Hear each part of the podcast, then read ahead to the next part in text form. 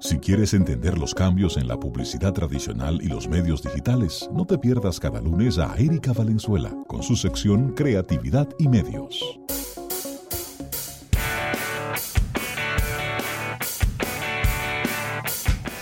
Bien, y para quienes me están preguntando, Erika Valenzuela tiene dos años que no le da gripe.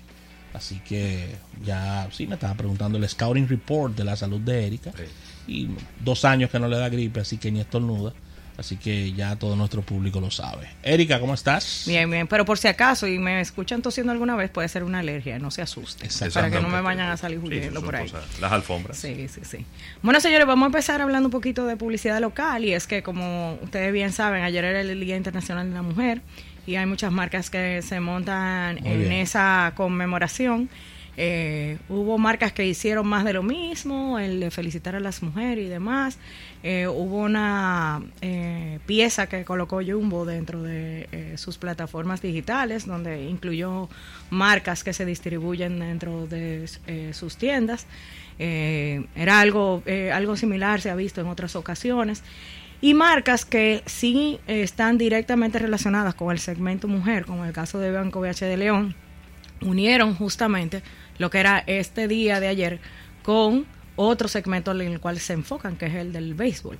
Eh, estuvieron también eh, eh, proyectando una pieza de video digital eh, donde se presentaba eh, el, primer lanzamiento del juego que eh, hubo de la MLB, como se explicaba al principio del programa, por Ángela Gómez, que es una jugadora del programa de RBI de la MLB aquí, de 15 años apenas.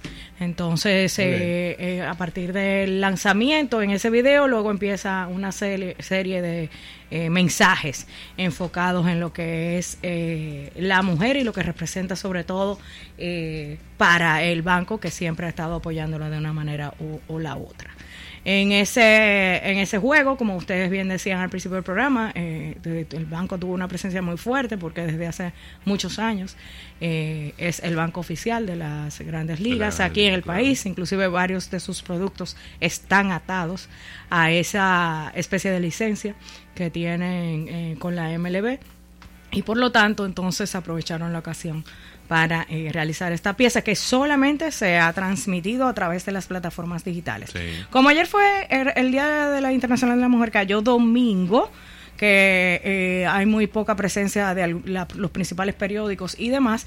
Por lo tanto, eh, la, mayoría de las marcas lo que realizaron fue acciones digitales, más que acciones en otro tipo de medios. Eh, nada, pero no podíamos dejar de comentar eso, eh, ya que se eh, realizaron aquí localmente ese tipo de iniciativas. Ahora, internacionalmente, en el caso de, de Ogilvy, que estuvo haciendo hincapié en lo que estaban haciendo las, algunas marcas que son sus clientes, como el caso de ONU Mujer, donde hicieron una pieza que iniciaba eh, realizando búsquedas de Google relacionadas con la mujer y con las realidades que te despliega esa plataforma. Eh, tú buscas un término en Google y te va saliendo lo que la gente más está buscando relacionado con eso. Entonces eh, empezaron a hacer como una especie de analogías, como la mujer sirve para tal cosa. Entonces iban desplegando y dejando muy claro todavía el recorrido que falta, que falta por lo de la equidad.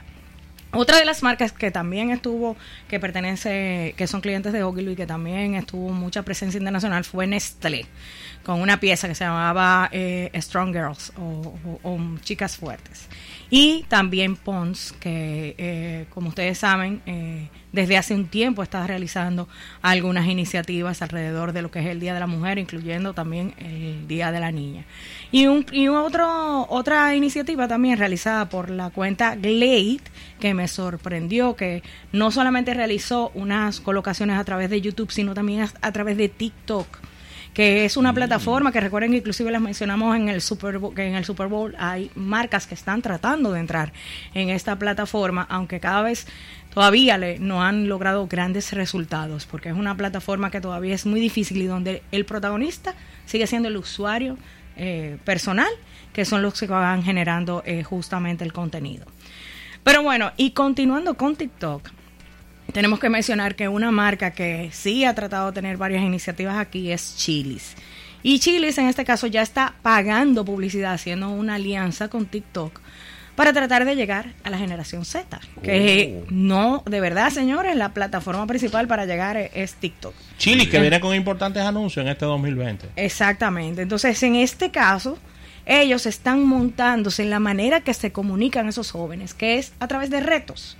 Por si ustedes eh, les recuerdo que en estos días, justamente a finales de la semana pasada, vimos como Daniel Craig, eh, el protagonista de James Bond, que iba a salir en Saturday Night Live, estuvo realizando el reto de Culiquitaca, de la canción de, de Toño Rosario.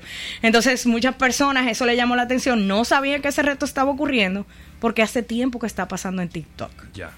Entonces, lo que hizo Saturday Night Live fue montarse en esa tendencia Claro. y obviamente lo exponenció más y hacia otras generaciones con lo que estuvo realizando Daniel Craig. Con el protagonista. Entonces, realmente esa es una de las cosas que son más atractivas dentro de TikTok, que son esos retos. Y eso es lo que está buscando Chilis. Chilis está realizando un reto relacionado con la canción de cumpleaños que ellos tienen dentro de sus tiendas, que es una canción que es específica para Chilis. Entonces, eh, con esto están tratando de llevar eh, justamente a, a las personas a que compartan la canción de cumpleaños de Chilis, que va a cumplir 45 años este año, a través de la plataforma de TikTok. Y entonces van a estar re- realizando, eh, van a ganar premios que son gift cards eh, para consumir en el restaurante, es decir, que va enfocado a las ventas y a que se mantenga la venta dentro del restaurante, pero de nuevo, respetando la manera en que estos consumidores se están comunicando dentro de la misma plataforma de TikTok, que es a través de retos. Vamos a ver si le funciona, porque eso va a estar desplegándose durante este mes de marzo, eh, y si de verdad va a enganchar con esta generación que lo que quiere es generar el contenido que le da la gana, no el que tú me estás imponiendo como marca. Entonces, por eso es que es tan difícil establecer estrategias dentro de esta plataforma. Esta mañana amanecí yo viendo un, un challenge a Alex Rodríguez y a Jennifer López. Sí. Bueno. que, ha, que ha- eh, se ha convertido en viral Así en es. muy pocas horas y, y obviamente ya lo había visto varias veces en- con otras personas en, en TikTok.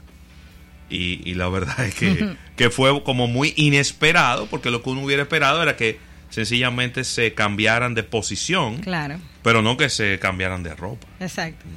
Pero sí, fíjate que justamente es montándose en ese tipo de comunicación Sí. que ya los que lo, lo impulsan son los mismos usuarios dentro de TikTok. claro Y entonces tú tratas de con eso conquistar a esas personas dentro de la plataforma. Y déjeme decirle que aquí hay muchos microinfluencers e influencers que están haciendo un muy buen trabajo dentro de esa plataforma. Y están enganchando con su público. Pero, de nuevo, contenido muy espontáneo. Y señores, no podemos dejar de mencionar, que ya se ha hablado bastante de eso, el logo de BMW. Y es porque dándole seguimiento, realmente no ha tenido una muy buena respuesta. en yo te voy a decir algo no me, no me sorprende Sí. Eh, yo en los últimos 15 años hemos hablado de mucho cambio de logo aquí. Sí, recuerden el famoso fracaso de Gap, por Sí, ejemplo. Sí, Bueno, en-. Que volvió al original. En el caso de Gap, es quizá de los pocos casos que se Que regresó. que fue tan grave la, el rechazo que tuvieron que, que dejarlo sin efecto. Así es. Pero yo no recuerdo en 15 años un cambio de logo que la gente diga que le guste. No lo recuerdo. No, no es tan fácil. No lo recuerdo. No es tan fácil. La gente siempre va a rechazar los cambios en los logos. ¿Por qué? Porque va a rechazar lo desconocido.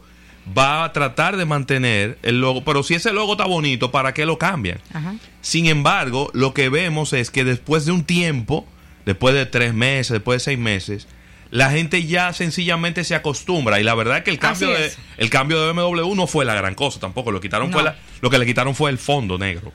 Lo hicieron más simple, Exacto, decir. exacto. Pero sí, realmente, eh, yo creo que la realidad se va a notar más en los próximos meses, cuando ya sí realmente se vean las ejecuciones, porque esto fue simple y llanamente el anuncio, el Sí. aviso. Pero cuando se ve ya el despliegue de tanto de comunicación y obviamente sobre los vehículos, que es una de las cosas más importantes, y cómo eso va, va a haber que impulsarlo, porque cada vez que viene un cambio de logo importante, tiene que venir atado con una comunicación para tú dejar bastante claro cuál va a ser el look and feel de tu marca de un momento para otro. Entonces vamos a ver cómo se va a ir desplegando esto para ir viendo realmente cuál eh, va a ser el, el desenlace. Señores, ustedes saben que tenemos, no podemos dejar de hablar de publicidad política en los Estados Unidos, sobre todo porque la semana pasada dijimos que Bloomberg era uno de los que estaba más invirtiendo en publicidad, pero ya él se retiró de la, de la competencia, lamentablemente, de las primarias. ¿Cuánto fue que invirtió el hombre? más de 300 millones de dólares. Más de 300 millones de dólares. Tirado al zafacón. Sí. Recuerden que él, eh, eh, parte de su comunicación era decir yo soy el contrincante de Trump. Eh, y por lo tanto ellos dos fueron los únicos que compraron espacio en el Super Bowl, hablando de marcas políticas.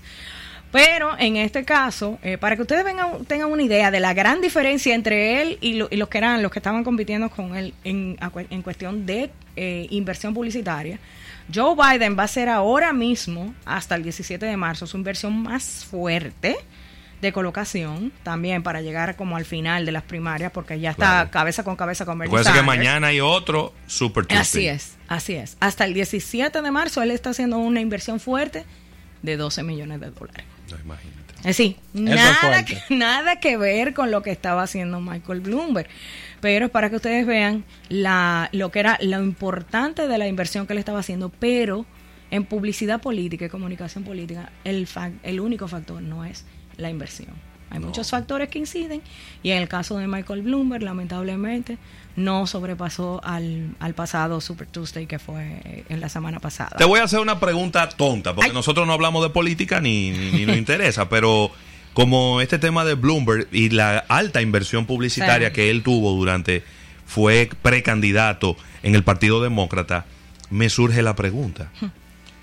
Él apostó a que a papeletazo limpio él iba a aumentar su, su presencia y su popularidad o sencillamente la estrategia detrás y el, el, insight que él tenía era un insight equivocado. Que, uno puede, claro, estamos especulando, ¿no? Porque no tenemos ningún tipo de información al respecto. Bueno, para mí, eh, también desde mi punto de vista, yo, yo visualizo que su publicidad que quería dejar claro, yo soy el contrincante de Donald Trump, era, iba muy enfocado a la generalidad de los estadounidenses. Mm. ¿Qué pasa?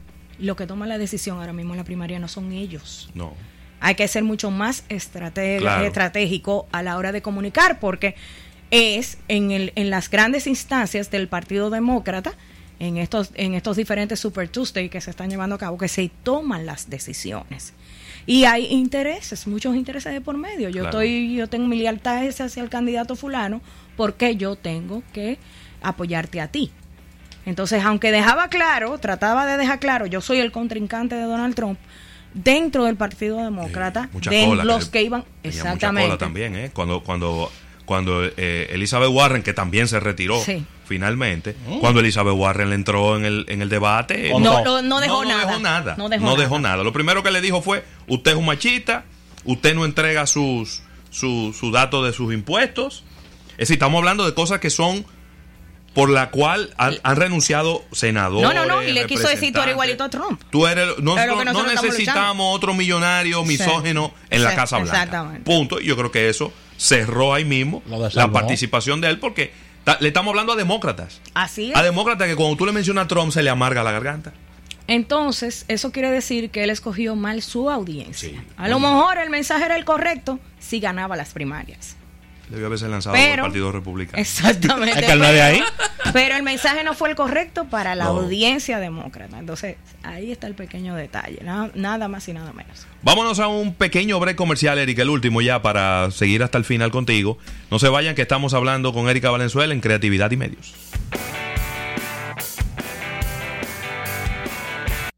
En un momento